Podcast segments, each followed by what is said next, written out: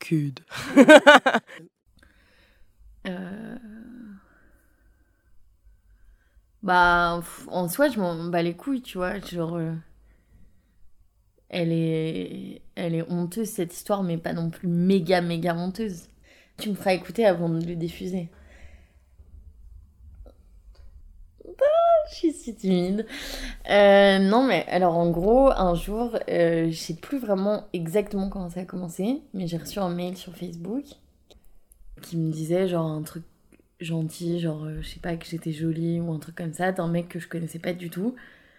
Et euh, il s'est trouvé qu'en fait ce mec était un, un ami de d'une sorte de connaissance à moi. On avait été tagués sur une photo d'une soirée où on était ensemble et il m'avait vu et il m'a envoyé ce message.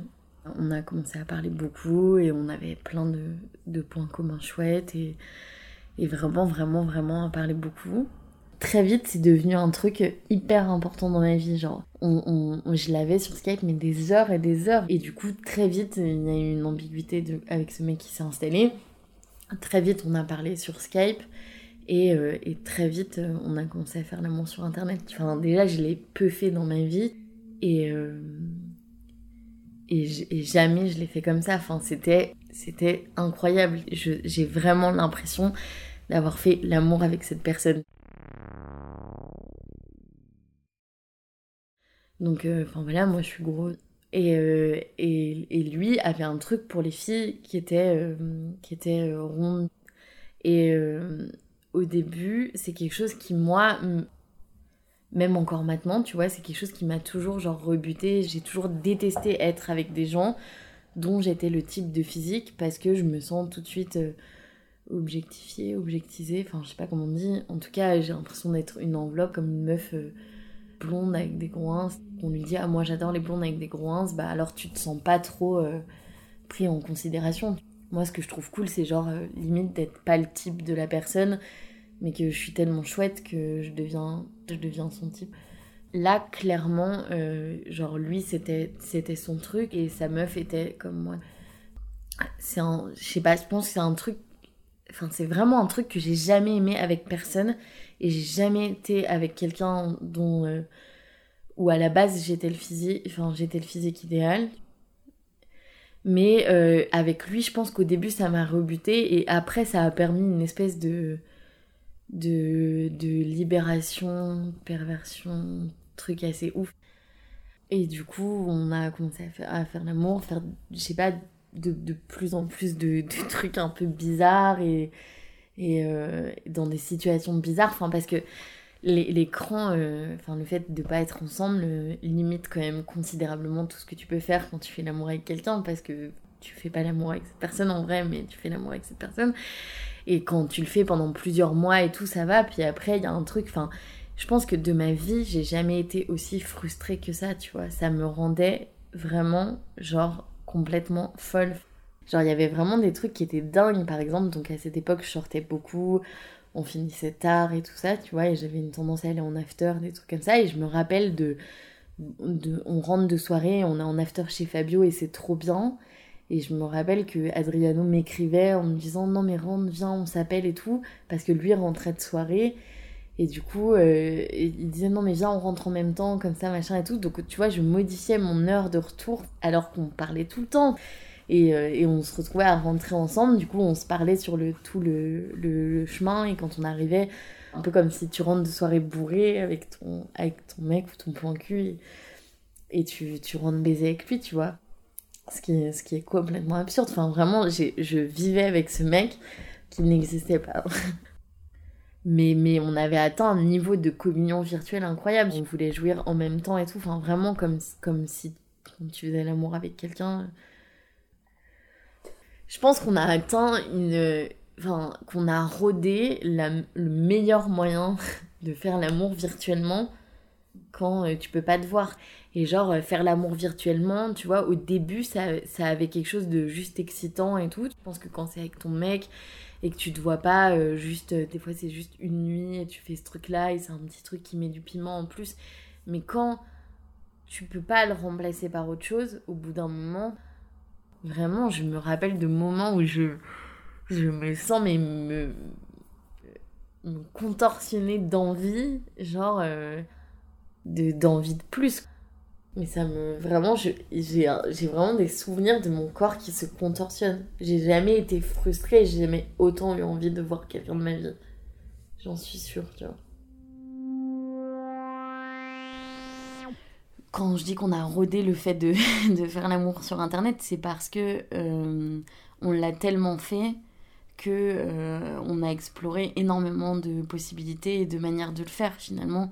Alors que je pense que quand t'as un, quand, quand as un mec et que euh, un jour tu te retrouves à faire l'amour sur internet, c'est un peu dans un contexte précis euh, parce que vous êtes parce qu'on est loin et en vacances ou parce que ou parce que juste c'est excitant un soir comme ça. Mais en tout cas, c'est pas le seul moyen de faire l'amour. Du coup, c'est rarement le moyen dans lequel tu vas te mettre à, super t'investir. Enfin, il n'y a pas de couple qui dit nous, on a une super sexualité en vrai, mais euh, sur Internet, on a une sexualité pas hyper épanouie, il faut qu'on la travaille. Ça n'a aucun sens. du coup, voilà.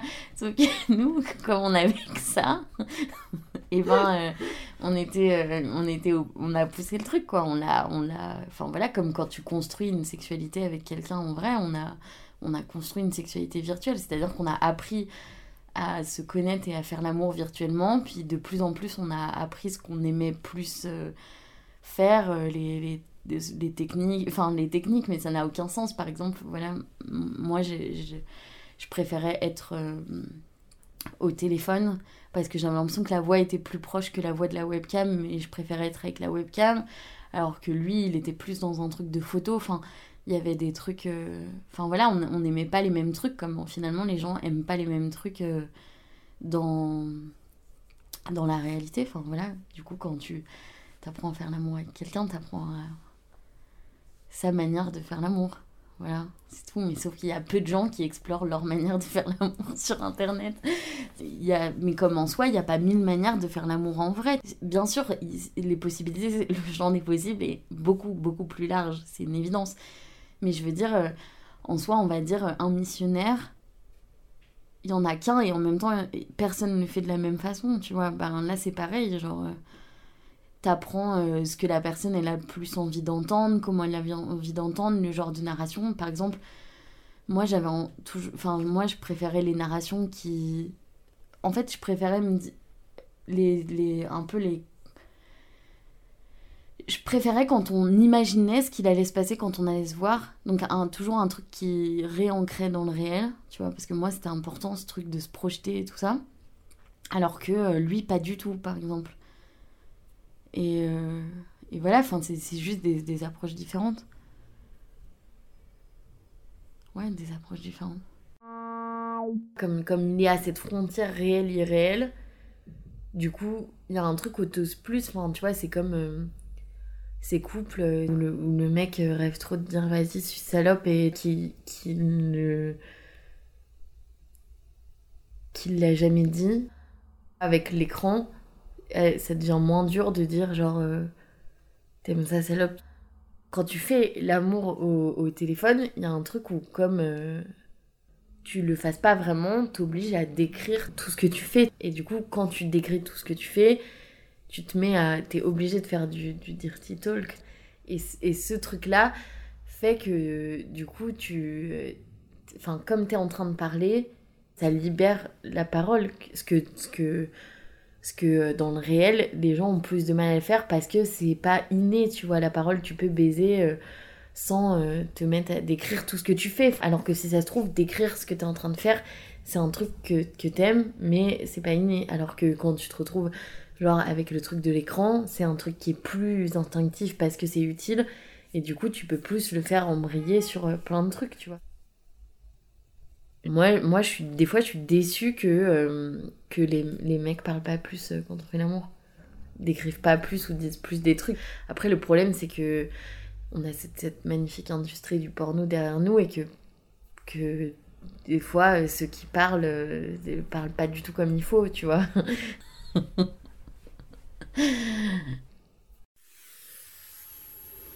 cette personne, elle était, elle était réelle euh, parce que je communiquais avec elle et parce que euh, c'était un, ami d'amis. Mais en même temps, elle était complètement irréelle parce que je l'avais jamais vue, j'avais aucune idée de comment, comment il occupait l'espace, comment, comment il, pouvait être avec ses amis, comment. Enfin, au final, il y avait une, énorme part de lui dont j'ignorais tout. Et du coup, dans cette part-là, euh, je, dans ce trou, je pouvais projeter tout ce que moi j'avais envie d'y projeter. Finalement, tout la manière, j'imaginais qu'il allait être euh, hyper euh, charismatique, que voilà, alors que si ça se trouve, euh, pas, pas, du tout. Et, euh, et c'est évident que plus j'ai appris à le connaître, plus cette part de, de projection, elle, elle, elle, elle s'est réduite. Mais euh, quand tu vois pas la personne, euh, ben la, la, la, part, la part de finalement de fictif, d'imaginaire, de d'irréel que tu peux ouais, la part de, de, projection que tu peux faire, elle est, elle est énorme. Et du coup, ce, ce soir d'after, quand je rentre euh, avec lui et qu'on est au téléphone et qu'on rentre chez moi, moi dans ma tête, il y a une part de moi où je me dis, purée, s'il était là, euh, on serait en train de rentrer, de faire que de s'embrasser sur tout le chemin et de faire un peu l'amour sur tous les, tous les paliers de porte et, et on finirait par se prendre vénère sur le mur en arrivant chez moi. Alors qu'en fait, dans, la vraie vie, si ça se trouve, c'était quelqu'un qui manquait euh, cruellement d'audace et qui avait pas du tout euh, ce même amour que moi pour les situations rocambolesques euh, en public ou d'autres trucs comme ça. Et du coup, euh, ça aurait été euh, finalement mille fois moins fun. Mais, mais je le sais pas, je le savais pas. Je le sais pas et je le saurais jamais. du coup, moi, dans ma tête, Adriano, il faisait l'amour de la façon la plus parfaite et exactement de la façon dont moi j'avais envie qu'il fasse l'amour. Cette personne, finalement, elle devient exactement ce que tu as envie qu'elle devienne. Et je pouvais y mettre euh, tout ce que j'avais envie d'y mettre. Sans mauvais jeu de mots. C'est chelou, comme ça.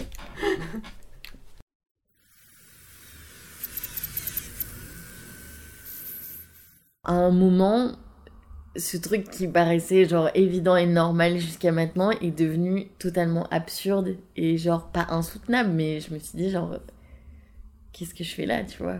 Et du coup, euh, et du coup, ça s'est vraiment arrêté euh, comme, euh, comme ça a commencé, enfin d'un coup. Au moment où ça s'est arrêté, mais genre je me rappelle, genre les jours d'avant, où on parlait de, de, de mettre fin à ce truc, je, je pleurais, enfin vraiment, genre on était trop malheureux.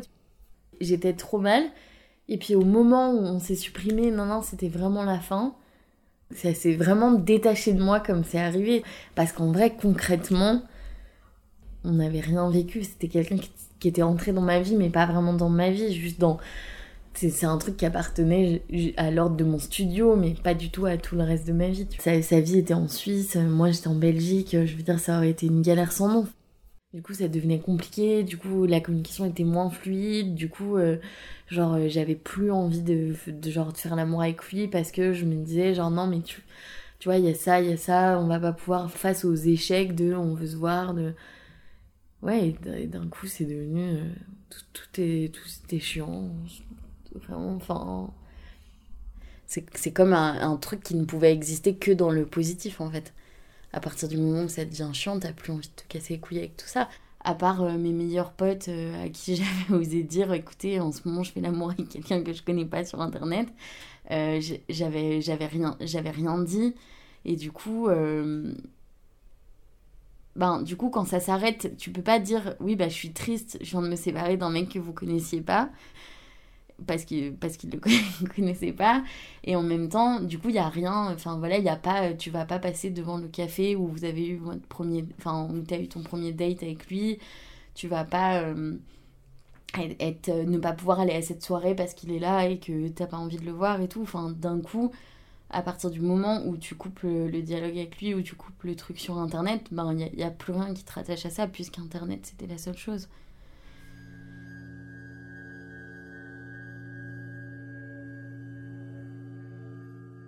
ce jeune garçon, il était euh, la, rencontre parfaite entre le réel et l'irréel. Il était un, un point d'intersection en fait.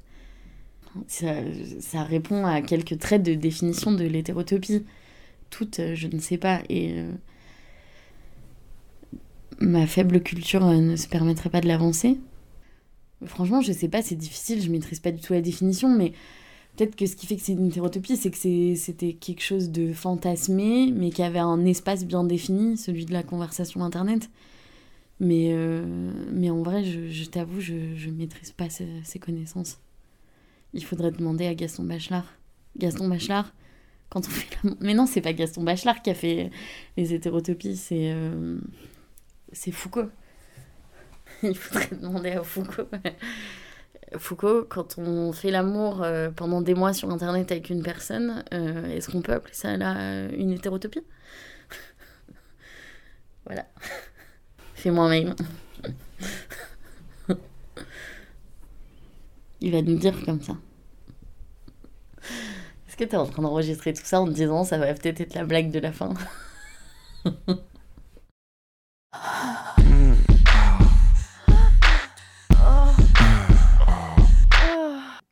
Le magazine du sexe qui fait du bruit.